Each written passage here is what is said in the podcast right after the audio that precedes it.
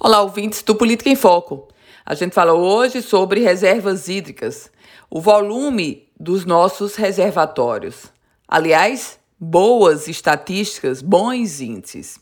As reservas hídricas superficiais do estado representam hoje 56,78% do seu volume total.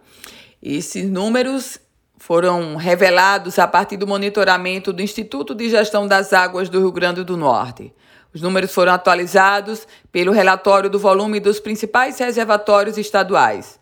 A barragem de Açu, a barragem Armando Ribeiro Gonçalves, maior reservatório hoje, acumula tem, uma, tem hoje um volume de 65,95% da sua capacidade total.